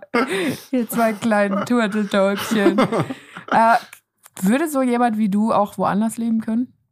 Kannst mir nämlich nicht vorstellen. Habe ich vorhin schon zu der Mann gesagt, wenn ich jetzt nochmal umziehen müsste, würde ich, glaube ich, ins Ausland ziehen, weil ich in Deutschland, ich war ja schon überall. Also mich würde das jetzt nicht flashen, nach Villingen, Köln Schwenningen? zu ziehen oder nach, nach Hamburg oder wie es ich wohin. Also warum? Das hakt die Frage von Patron J. Christoph Dörz auch ab. In welcher Stadt außer Berlin könnte die Figur Kurt Krömer sonst leben? Barcelona vielleicht, oder? Rom würde ich gerne. Rom. Rom. Ich habe, wenn alle Kinder aus dem Haus sind, ziehe ich, glaube ich, mal nach Rom für ein paar Monate. Boah, war ich noch nie. Warst du schon mal in Rom, Hazel? Äh, ja, Nein? zweimal war ich schon in Rom. Ich Rom wollte mal mit. Till Reiners nach Rom und habe dann den Flieger verpasst. Und dann hast du dir einen neuen gebucht und den hast du auch verpasst. Kannst die Story schon zu Ende erzählen. Hast Die Story ist nämlich ja. Wahnsinn. Was war denn scheiße? Till Reiners oder Rom? Was? ich Was ist schlimmer? doch Leute, Absicht. schreibt uns gerne eine Nachricht. Was findet ihr schlimmer? Ja, also Rom man- oder Till Reiners? Man kann abschließend sagen, die Planung dieses Urlaubs war. Ein riesiger Haufen Scheiße. Würdest du auch, fragt Sarah W. bei Wer stiehlt mir die Show mitmachen? Äh, nee, habe ich schon ein paar Mal abgesagt, weil ähm, mein Problem ist, ist die Musik. Ich habe mit dieser, mit diesem neumodischen Schnickschnack da geht nicht. Ich glaube, da wäre ich raus. Was, no- also Musik ist neumodischer Ja, wenn Schnickschnack? jetzt, äh, wenn jetzt Musikfragen kommen, äh, Superhit 2003, Ah ja. bin ich raus. Ja, Acere He, das Ketchup. Ja, kenne ich nicht. Kennst du, hörst du gar keine Musik privat? Ja, doch, ich höre Musik, aber das ist dann als so 90er oder, oder, oder 70er. Ja gut, aber es ist doch 60er. immer die Hälfte der Fragen sind doch so Aber 80er, das waren jetzt doch- 90er. das waren jetzt doch schon alle- so alle Jahrzehnte. Und es ist ja auch nicht jede Kategorie Musik. Also es ist ja eigentlich immer nur die, also es fängt Aber ja an. Apache 207 würdest du ja erkennen. Ja, aber da weiß ich auch, Gesicht. da kriege ich ja nur einen Song von dem Roller. Ja. Hm, den kennen viele. Ja. doch das ist angefangen. ehrlicherweise nicht so die Leistung. Den Ja, musst du halt dann schnell erkennen. Den musst du schnell erkennen. aber sonst wärst du doch richtig gut in dem Format. Außerdem, Ja. Also ich habe ja die erste nicht Staffel so mit oft um Teddy gesehen, wo ich dachte, es ist ja alles möglich. Also es ist ja, man wird ja auch nicht geteert und gefedert, wenn man gar nichts weiß. Wer ist, Man kann, man geht trotzdem mit einem lachenden Auge aus diesem Format raus. Und ich fand, ich habe Teddy gesehen und dachte, ja, besser kriegst du dich hin. wer ist talentierter Aber und du musst dich antworten und du musst dich entscheiden. Ah, sag noch kurz fertig, aber ich glaube. Weiß ich nicht, habe ich vergessen. Ähm, wer ist talentierter, Teddy oder Anke Engelke? Oh, das ist ja fies. Ja, das ist, wenn du nicht antworten willst, musst Wenn- du die ganze Club Mate auf Ex Nee, leer trinken. Und Noch krasser, wenn einer mit Tornado. einer Pistole jetzt neben Genau. dir stehen würde und sagen würdest, wenn du dich jetzt nicht ich entscheidest, schieß drück dir in ich deine ab. Harnröhre. Genau. Sag, Teddy. Teddy? Ja. Okay. Aber das ist jetzt wirklich fies, weil Anke ja auch super ist. Ja, in den großen Spielen entscheiden Kleinigkeiten. Das ist Ja. quasi. Ich mag halt, also ich liebe Anke, aber ich mag halt auch Leute, die so live, äh, so wie bei dir. Also Live-Komiker, Komikerin. Ich hätte jetzt in Hazels Richtung geschaut, Ja. muss ich an den. Meinte aber dich. Ja. mit deinem Silberblick. Das habe ich vergessen zu sagen. Ich habe einen Silberblick. Meine Liebe.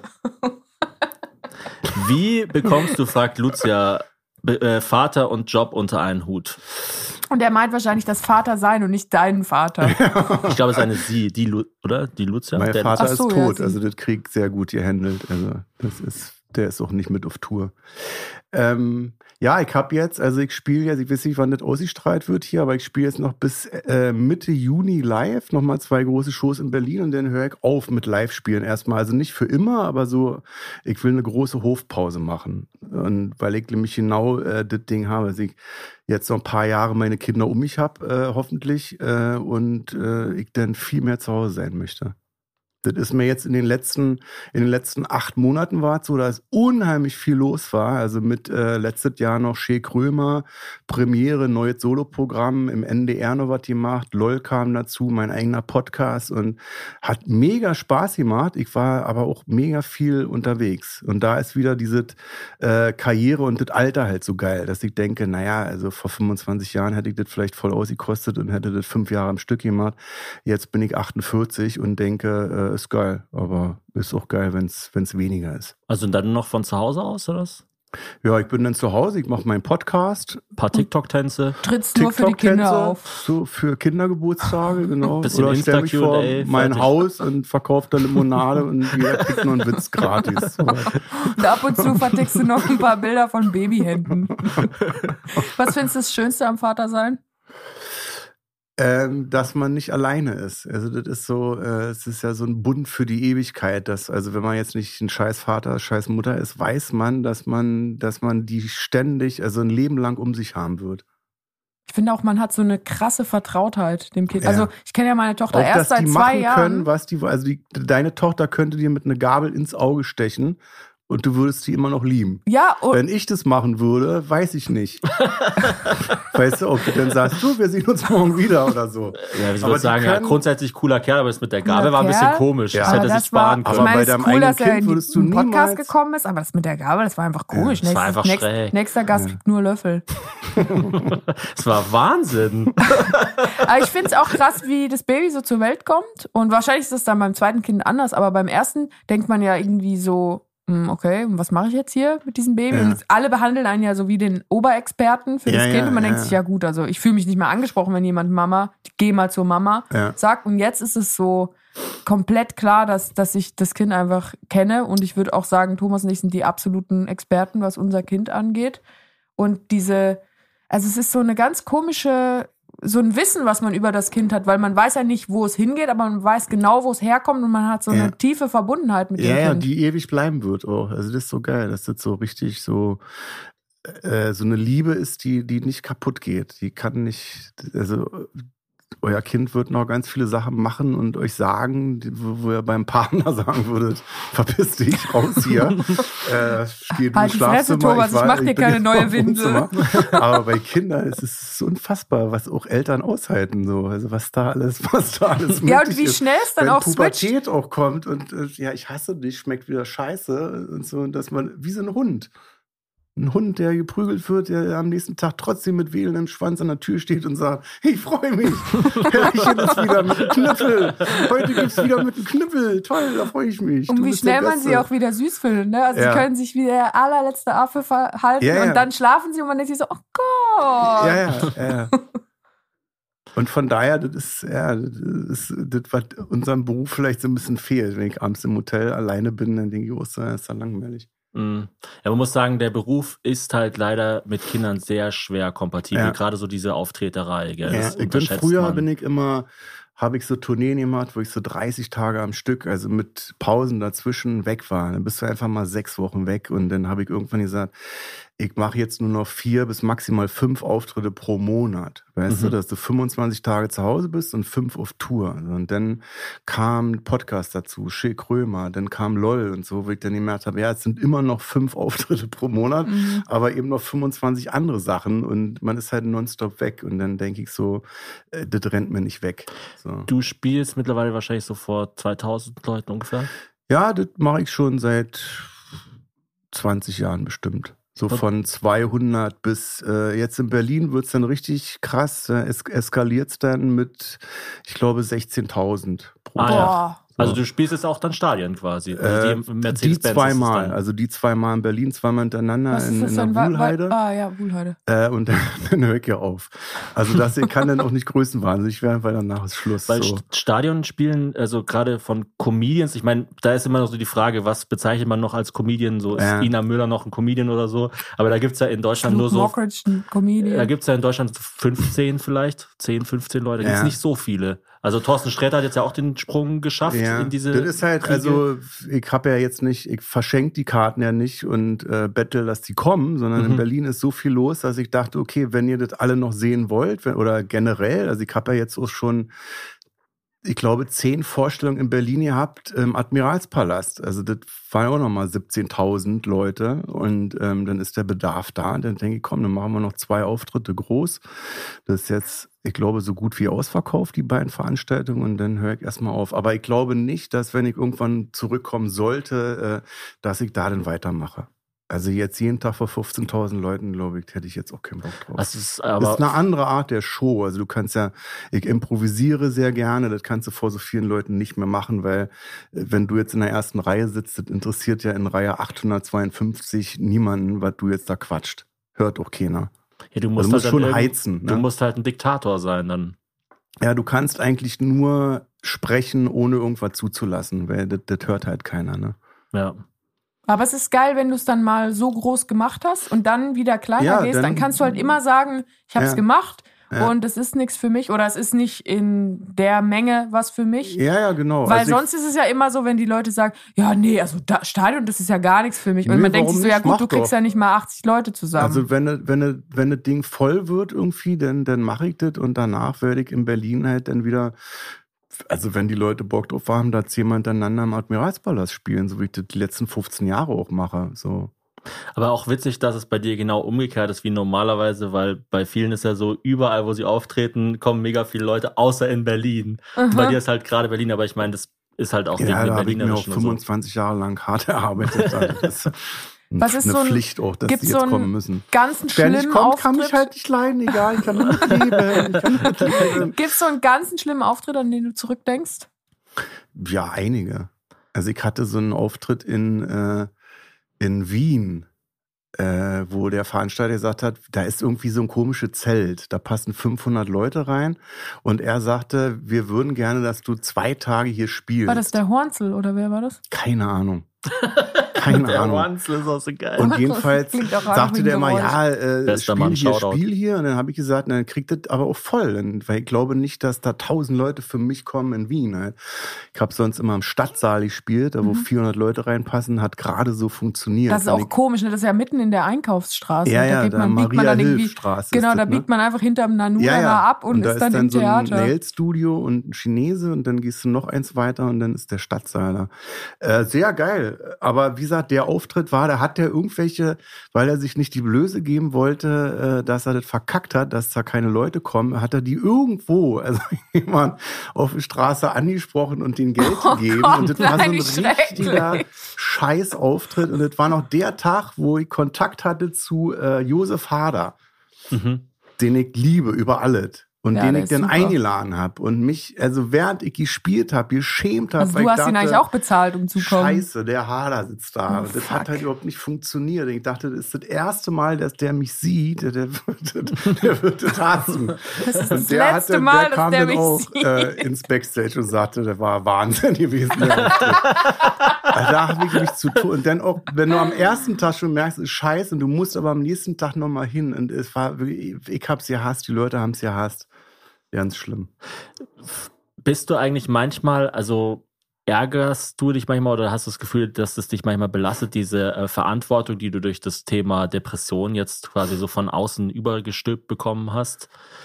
Äh, nö, weil ich mich da ja gut wehren kann. Also Mhm. ich merke schon, dass es so Leute gibt, so esoterisch angehauchte äh, Beratungscoaches irgendwie, äh, die dann, weiß ich nicht, mich da gerne hätten, mit denen was zusammen zu machen. Und äh, ich glaube, da habe ich den Leuten schon klar gemacht, ich werde jetzt hier kein Psychologie-Guru oder so. Das ist meine Geschichte, die habe ich öffentlich gemacht äh, hatte da vorher Angst, weil ich nicht wusste, in welche Richtung das geht. Ich habe beide, habe ich eingeplant irgendwie, dass sich Leute lustig machen über mich oder dass eben Leute sagen, Mensch, toll, danke dafür, äh, hilft uns allen weiter. Und Aber ich gebe dem auch Zeit jetzt, ne, dass ich jetzt, also ich habe das Buch geschrieben, da war, ich war zu, glaube ich, zu 95 Prozent der Komiker mit den Depressionen und zu 5 Prozent wirklich nur der Komiker, der auch auftritt.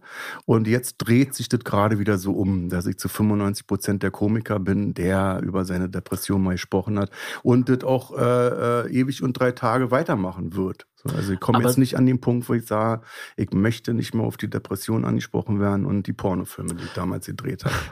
aber es muss dich schon überrascht haben, dieses Feedback, oder? Ich glaube, Ja. es hat uns alle Ja. überrascht, weil ich meine, wir sind ja auch alle in der Comedy-Szene und wissen, dass Ja, ja. eigentlich quasi jeder irgendwie so Ja, manisch-depressiv dass ich- ist. also, dass das ich- so, dass irgendwie Dass ich nicht alleine Jahren, bin, das war völlig klar, dass ich wusste, äh, ich bin nicht alleine und Also wo, wo Äh, ich will damit deine Leistung gar nicht schmälern oder so, um Gottes Willen. Nee, aber wir, wir reden einfach nicht darüber und ich hätte dieses Buch vor 15 Jahren auf gar keinen Fall geschrieben. Ich hätte nicht gesagt, dass ich eine Therapie mache. Ich hätte nicht gesagt, dass ich Tabletten nehme. Ich hätte immer gesagt, ich bin gut drauf, ich liebe meinen Job und lustig, lustig, tralalala. So, ich habe auch nicht über meine Kinder damals gesprochen. Mache ich jetzt auch nicht. Aber jetzt wissen alle, dass ich vier Kinder habe. Aber ich hätte, ich hätte nicht mal darüber gesprochen. So, weil das wirklich hört sich jetzt an wie Opa, der vom Krieg erzählt. Aber das war eine andere Zeit gewesen. Die hätten mich wie ein Schwein durchs Dorf getrieben und hätten gesagt, da ist er wieder. Die hätten mich abgeschossen von der Yellow Press, hätten gesagt, da ist das kranke Schwein wieder, weißt du? Und glaubst du, dass diese äh, Ernsthaftigkeit oder diese, ähm, wenn man, also es ist auch so ein Unwort, aber Authentizität durch die neuen Medien kam, dass man jetzt auch äh, in einer längeren Form über solche Dinge reden kann, dass Ja, ein Format wie Shea Krümmer nicht unbedingt immer lustig sein muss und so weiter? Also ich habe damals, ich war äh, 2008 war ich in Afghanistan gewesen, weil mich die Bundeswehr irgendwie fünfmal angefragt habe, ob ich Bock auf Truppenbetreuung hätte. Und äh, ich habe dann immer gesagt, Leute, ich bin Kriegsdienstverweigerer, also ich bin richtig untergetaucht. Ihr habt mich gesucht und so, ne? Also ihr müsst doch eine Akte haben. So, was fragt ihr mich hier fünfmal an? Weil wollt ihr mich da erschießen Woher Ort? habt ihr überhaupt diese ihr? Nummer? Ja, genau. Du bist quasi Was- ein Klimakleber. Ja, sowas. Was, ja so eine linke, linke Bazille. Äh, Und dann beim fünften Mal dachte ich so, jetzt reicht's. Also wenn ihr fünfmal fragt, dann seid ihr selber doof, dann komme ich halt jetzt. Und dann bin ich nach Afghanistan geflogen und dachte, naja, geh doch mal zu den Leuten hin, die du scheiße findest oder halt auch nicht verstehst, wo du nicht weißt, äh, was ist die Intention bei einem Soldat, bei einer Soldatin, die sagt, ich hab da Bock drauf, ich will jetzt mein Land verteidigen. Wie sind die drauf? Und dann war ich da und hab so, also kurz die Leute angetippt, hab gefragt, na, wie geht's dir? Und dann haben die monologisiert, die haben nicht aufgehört zu reden, wo ich gemerkt habe, die werden nicht wahrgenommen. Die haben sich super darüber gefreut, dass einer kommt und mal fragt, wie geht's euch so, ne? Und da fing das an, da war eigentlich, das war schon so die, die Keimzelle von Shea Krömer eigentlich, dass man sich Leute einlädt, weil sie lad dich ein und fragt dich, also ich verstehe dich nicht, aber erklär mal ein bisschen was aus deiner Welt. Bei den Soldaten war es so, dass ich jetzt nicht irgendwie danach gesagt habe, naja, schade, dass ich nicht bei der Bundeswehr war, äh, hole ich jetzt nach, weil ich liebe euch jetzt. Ich verstehe es immer noch nicht, aber es, es war sehr interessant, die Leute zu sehen und auch, dass die dankbar waren, dass da einer da ist. Ne? Weil wir in Deutschland sagen einfach, naja, was interessieren mich die Soldaten am Ausland? Das haben die sich selber so ausgesucht. Äh, wenn die jetzt da verrecken oder erschießen oder äh, sterben, haben die sich ja selber ausgesucht. Mhm. Interessiert mich jetzt nicht. Ne? Und genau das ist es, Hazel, das muss ich doch ein bisschen in den Kontext drücken, was ich fi- finde, wenn man das halt so gar nicht in so einem Podcast drin hat, dann ist das Format halt so ein bisschen Mhm. verschenkt. Ja, ja. Also deshalb meine ich, ich, weil ich vorhin gesagt habe, mich so ein bisschen despektierlich über eure Folge bei Feelings geäußert habe. Ja. Ich, Wir ich, haben das war nicht schon so, richtig verstanden. Es war nicht so, dass ich die Das Folge nicht mochte. Hazels Schuld, weil ich hatte, hatte mehrmals gesagt, lass uns doch ein bisschen mehr Tiefe einbauen. Das Aber ist einfach du, nicht du wahr. weißt ja am besten, wie sie. Genau, wie sie ich finde halt, kann. wenn man, wenn man Ich quasi. hatte Angst einfach auch. Ich gebe wenn, zu. wenn man Kinderquatsch mit Michael will, dann kann man ja auch einfach. Den äh, Michael einladen. kann man auch mit Michael Oder Michael erschießen. Also das Schöne an dem Format Podcast, äh, an dieser Intimität ist ja, dass man so ein bisschen Ich den Vorhang lösen kann. Ich habe es eine ganz schlechte Stimmung hier gerade bei euch. Also sowas hatte ich ja noch nie. Und über diesen ähm, Afghanistan-Einsatz von dir hast du ja auch ein Buch geschrieben. oder? Ja, habe ich ein Buch geschrieben. Also ich war ja dann nochmal, weil ich dann dachte, bei der Bundeswehr ist ja so ein Camp quasi, da durfte ich ja nicht raus. Ich Und was nicht ist in den genau deine Teil. Aufgabe gewesen? Ich sollte Truppenbetreuung machen. Ich bin Aber was dann, heißt das? Naja, du hast dann da äh, die, die. ich hab die ins Bett gebracht, hab die gestreichelt. Nee, die haben dann da eine Bühne in die Zauber und bin ich da aufgetreten. Und dann saßen da 500 Soldaten vor dir und dann habe ich da halt meine Mätzchen gemacht. So wie, habt ihr Waffen bei? Lass mal eine Luft schießen und so. Gott. äh, hab da eben mein Programm abgezogen, so der Anarcho, der halt da auftritt. Und ähm, das war, ja, war gruselig, interessant. Und also ich bin da mit einem anderen Gefühl rausgegangen, so dass ich jetzt, ich würde jetzt einem Soldaten, also Soldatin, ich würde die nicht mehr verurteilen und sagen, das ist scheiße, was du da machst. Also generell würde ich nicht mehr auf Leute zugehen, auch nach dieser ganzen Schäk-Römer-Scheiße irgendwie, äh, und würde dich verurteilen. Wenn ich jetzt hier in den Raum reinkomme und du guckst mich blöde an, dann würde ich dich nicht anmachen, weil ich denke, naja, vielleicht hast du irgendwas, vielleicht ist in einer Sturm oder so, ne? Mhm. Das, was wir ganz oft haben, das, also, ich trete dir, Hazel, aus Versehen auf den Schuh und du haust mir eine Fresse, ohne dass ich sagen kann, Entschuldigung, weißt du, also Mhm. wir ballern sofort los. Das wäre nochmal so eine äh, Entweder-Oder-Frage. Findest du, dass man grundsätzlich zu hart mit Personen der Öffentlichkeit ins Gericht geht oder nicht hart genug? Wenn du dich entscheiden müsstest. äh, würde ich sagen, auf jeden Fall zu hart. So. Und zwar alle Personen, auch alles Weidel und Äh, nee, aber dass man, ich hab das jetzt gerade gehabt, dass ich hatte Barbara Schöneberger im Podcast, die hat, äh, ich wusste das nicht. Ich weiß ja mal nicht, wer kommt. So, Mhm. ich weiß dann auch nicht, äh, was die gemacht haben. Und ich hab das dann nachrecherchiert. Äh, Barbara Schöneberger hat 2019 irgendwie, ich, ich hab jetzt, weiß jetzt den Originaltext nicht, äh, dass sie sich so ein bisschen mokiert hat dagegen, dass Männer sich schminken. So, also das jetzt Make-up muss jetzt bei Männern nicht noch sein.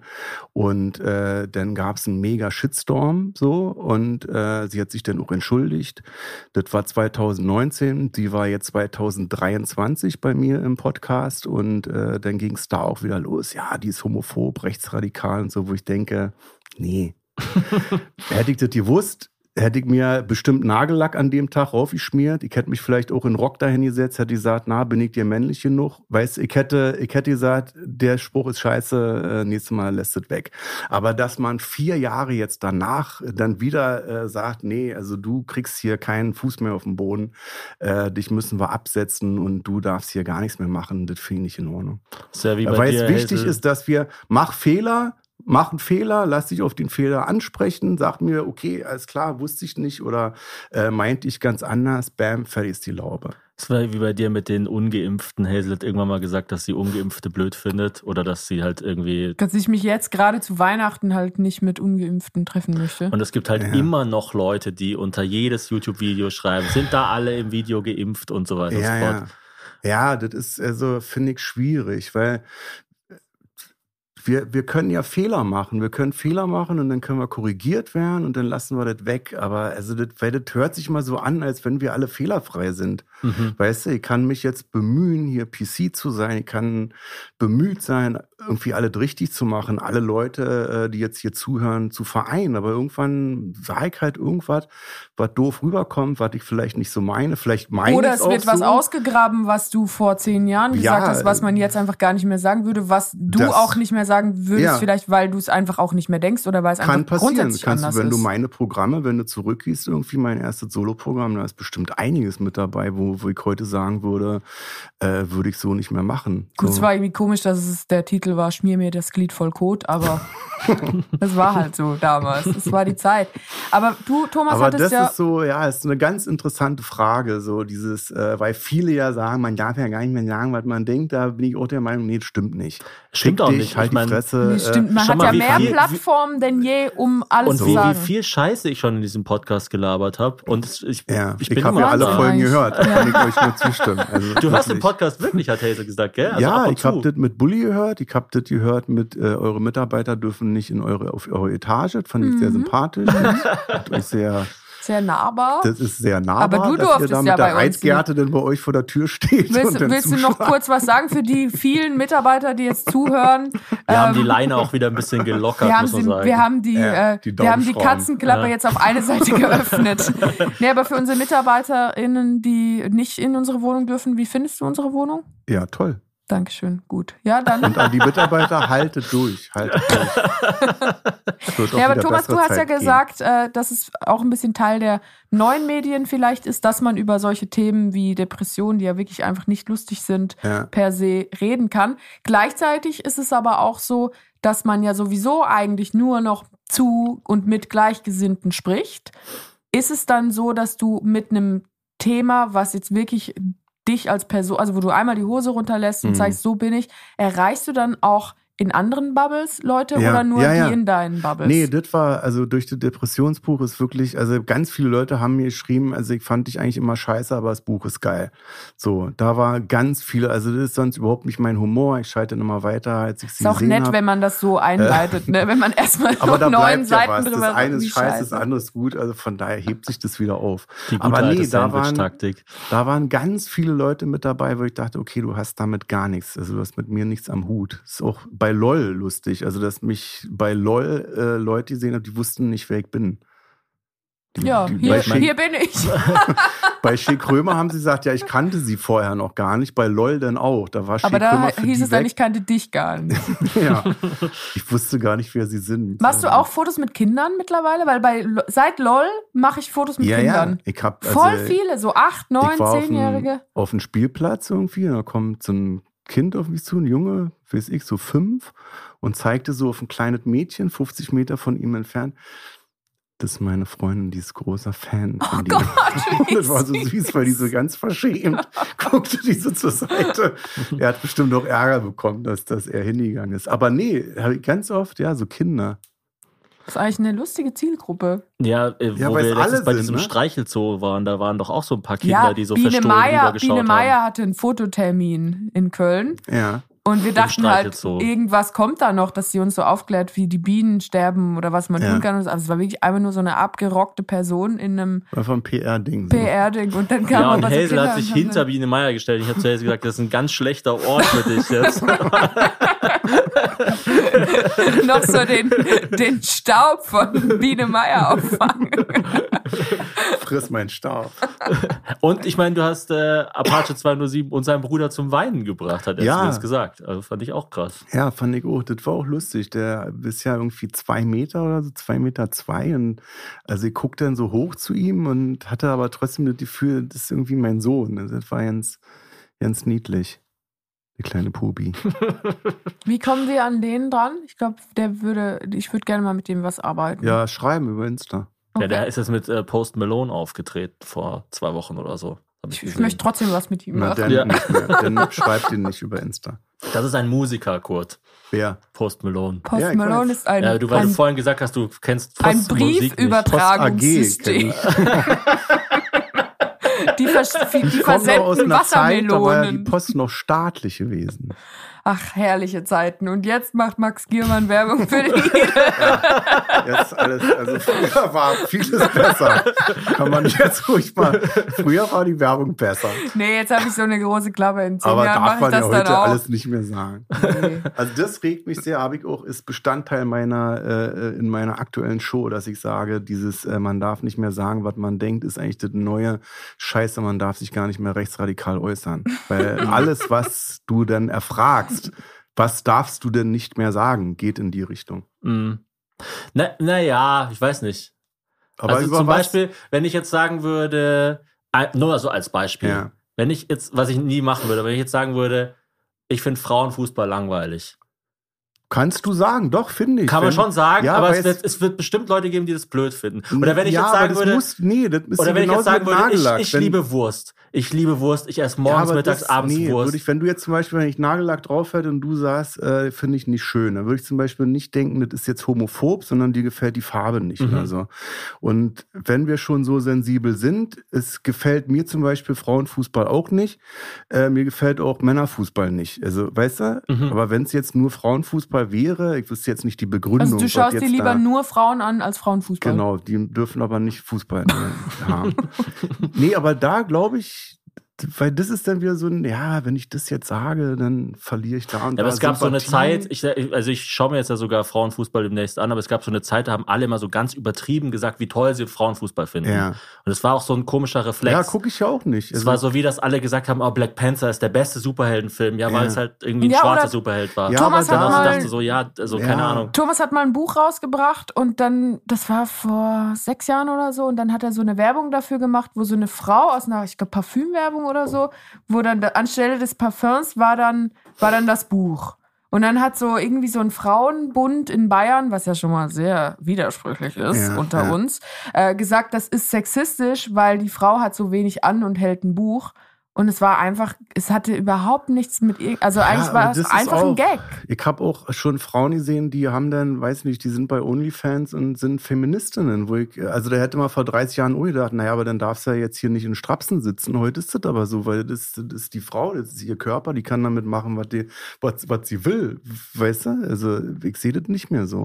Also ich Es meine, ist auch nicht mehr die dieses, Zeit von alles Schwarzer. So. Ich, dass, dass, man, dass man auf jeden Fall grundsätzlich sagen kann, was man will und dass dieses Ganze, vor allem auch diese Angst bei manchen Comedians, Dass man schon, also dass ich würde jetzt bei dir nicht denken, dass du frauenfeindlich bist. So, wenn du frauenfeindlich wärst, dann würde ich denken, schon wieder so ein dusseliger Spruch. Mhm. Weißt du, aber wenn ich dich jetzt kenne ein bisschen und du sagst, äh, Frauenfußball interessiert mich nicht, dann würde ich denken, ja, weil es mich nicht interessiert. ja. Also Also es sagen auch Leute, ähm, ich will keine Kinder haben. Verstehe ich auch. Würde ich auch nicht denken, ja, du hast Kinder. Nee, die wollen einfach keine Kinder. So. Also denkst du, es ist am Konsumenten quasi genügend Großmütigkeit und genügend Interesse auch mitzubringen, um das in den Kontext zu rücken? Dass Oder die liegt's das- am, ja, an dass dem, die das sagt? verstehen, weil wenn ich jetzt anfange, dann zu sagen, naja, das könnten die missverstehen, dann finde ich es ich's nicht Also gut. was ich halt auch nicht verstehe, Weil ist bei mir ist es auch so, dass ich unheimlich, ihr werdet das sehen, morgen, übermorgen, unheimlich politisch unkorrekt auf der Bühne bin. So, aber es ist nicht rechtsradikal, es ist nicht frauenfeindlich, es ist nicht, es geht nicht gegen Kranke, gegen Arme oder so, aber trotzdem ist es politisch unkorrekt und da, da freue ich mich auch, nee, aber weil was, ich das mag. ähm, aber ich mag es nicht auszuteilen, zu sagen, du bist schwächer, deswegen haut dir jetzt eine rein. Was- und dann lachen alle darüber. Was ich ganz schwierig finde, ist halt auch diese Idee, dass es schwerer ist, Comedy zu machen, weil es Political Correctness gibt. Das stimmt ja irgendwie auch nicht. Weil ja, aber dann hast du halt vorher immer Nazi-Witze gemacht oder frauenfeindliche Genau. Witze und das da und, musst und du es ist ja auch so, Ja. also wenn, wenn sich mehr Leute über deine Gags aufregen, ist es ja zum Teil sogar eigentlich besser für deine Publicity. Also weißt du so, Ja. es ist ja nur weil du, nur weil du jetzt, nur weil der Porzellanladen größer geworden Ja, ist, ja. ist es jetzt ja nicht irgendwie schwerer, sich da drin zu bewegen. Ja. Also so, Ja, so. im Gegenteil eigentlich, Ja. ja. ja. es ist ein bisschen wie die, der Vergewaltigungswitz von Faisal. Eigentlich ist die Frage ja nicht, darf man Witze über Vergewaltigung machen, sondern, also die Frage ist ja eigentlich schon falsch, weil es ist ja gar kein Witz. Also es ist ja einfach nicht lustig. Ja, das ist ja immer das Ding, dass man immer gefragt wird als Komiker, über was darf man sich lustig machen. Und dann sage ich immer, du kannst dich über alles lustig machen, aber die Pointe muss halt gut sein. So. Mhm. Und Genau. bei Vergewaltigungswitzen, bei Holocaust und so, da- da, da fällt mir nichts Witziges ein. Ist einfach so. Deswegen lasse ich das weg. Sollte ich so einen Witz mal machen, weiß ich nicht. Ist ein Zu bisschen- 99 Prozent ist er geschmacklos einfach. Ist ein bisschen wie bei diesen Filmen, diese Heist-Movies, wo man dann so irgendwas klauen muss, wo man dann auch denkt, ey, wenn das Ding so schwer ist zu klauen und die schaffen es trotzdem, dann haben sie es auch verdient. Aber ich, ich muss äh, vielleicht nochmal äh, neu, neu angreifen, dass ich sage so, ich verstehe, wenn die Leute sagen, zum Beispiel beim Thema äh, Kinder, Mhm. Kitas und so weiter, ich muss, ich habe das Gefühl, ich muss heutzutage mehr im Blick haben als vor Mhm. 50 Jahren. Wenn du heutzutage ein Essensangebot für Kinder machst, musst du Ja. schauen, es gibt glutenfreies, es sind vielleicht Ja. ein paar Moslems dabei, die können Ja, kein ja, genau. Schweinefleisch essen und so weiter und so Das fort. kommt halt dazu. Genau. dass du- und da das, dass man quasi Moslems sagt, ich habe so viele Leute und ich, ich hab, muss die alle im Blick haben und das Ja. überfordert mich. Ja. Dieses Gefühl verstehe ich schon. Früher hat man halt, dann ist man äh, Homosexuelle übergangen, hat sich so lustig gemacht. Naja, das ist halt da so und so. Ich will ja keinem wehtun, aber man hat es dann trotzdem getan. Mhm. So, und die stehen jetzt auf, sind sensibilisiert und sagen, wie lange sollen wir uns die Scheiße noch anhören? Na, es ist halt einfach schwieriger, jetzt Witze dazu. über Und dreidimensionale Sachen ich zu jetzt machen. nicht mehr mit einer Sektflöte auftreten, Homosexuellen spielen, weil der immer ein Sektglas in der Hand hat und immer einen rosa Anzug trägt. Da würde ich Mhm. heute sagen, nee, also wenn ich mich jetzt über,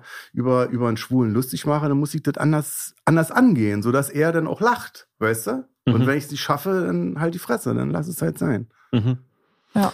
Nee, ich will jetzt auch gar nicht Leute in Schutz nehmen, die sagen, man darf ja gar nichts mehr sagen. Ich will nur Ja. vielleicht irgendwie ist- versuchen, das zu verstehen. Es ist sensibler geworden. Genau. So, Männer haben dann äh, frauenfeindliche Witze gemacht und dann waren halt zu 80 Prozent waren halt Männer im Publikum, die haha, so, so ist es ja auch, weißt du, dieses so ist es ja auch und dann haben die gelacht und die Frau hat vielleicht damals schon gesagt, finde ich nicht lustig und dann wurde das halt übergangen, so, weißt du, Moslems wurden übergangen, so. Ja, und Schwule, gleichzeitig ist auch das LGBTQ. ganze, ge- gleichzeitig ist das ganze PC-Thema auch nicht mehr so neu, dass man zum Beispiel heutzutage noch denkt, ähm, alle Minderheiten würden per se einfach zusammenhalten. Ja. So, das war ja früher so, dass man so gesagt, so vor 10, 20 Jahren, da war es so, ah ja, eine Frau, die wird schon wissen, was rassistisch ist und was nicht. Und so mittlerweile Ja, ja. gibt es auch rassistische Frauen. Ja, Oder ja, es gibt klar. diese, diese, gibt diese, Trans, Trump-Wähler. diese transphoben Feministinnen auch, und so. Es gibt halt äh, mittlerweile rassistische alle. Türken, die sagen, Genau. aber äh, nehme ich in meiner Taxi nicht mit oder so, weißt du, das, das, das gibt's überall, so. Genau, und das, ich will halt sagen, es ist schon auf jeden Fall komplexer geworden. Ja, aber ich glaube, oder? niemand hat das so verstanden. Thomas, dass du irgendwie sagst, du entschuldigst das. Aber ich, also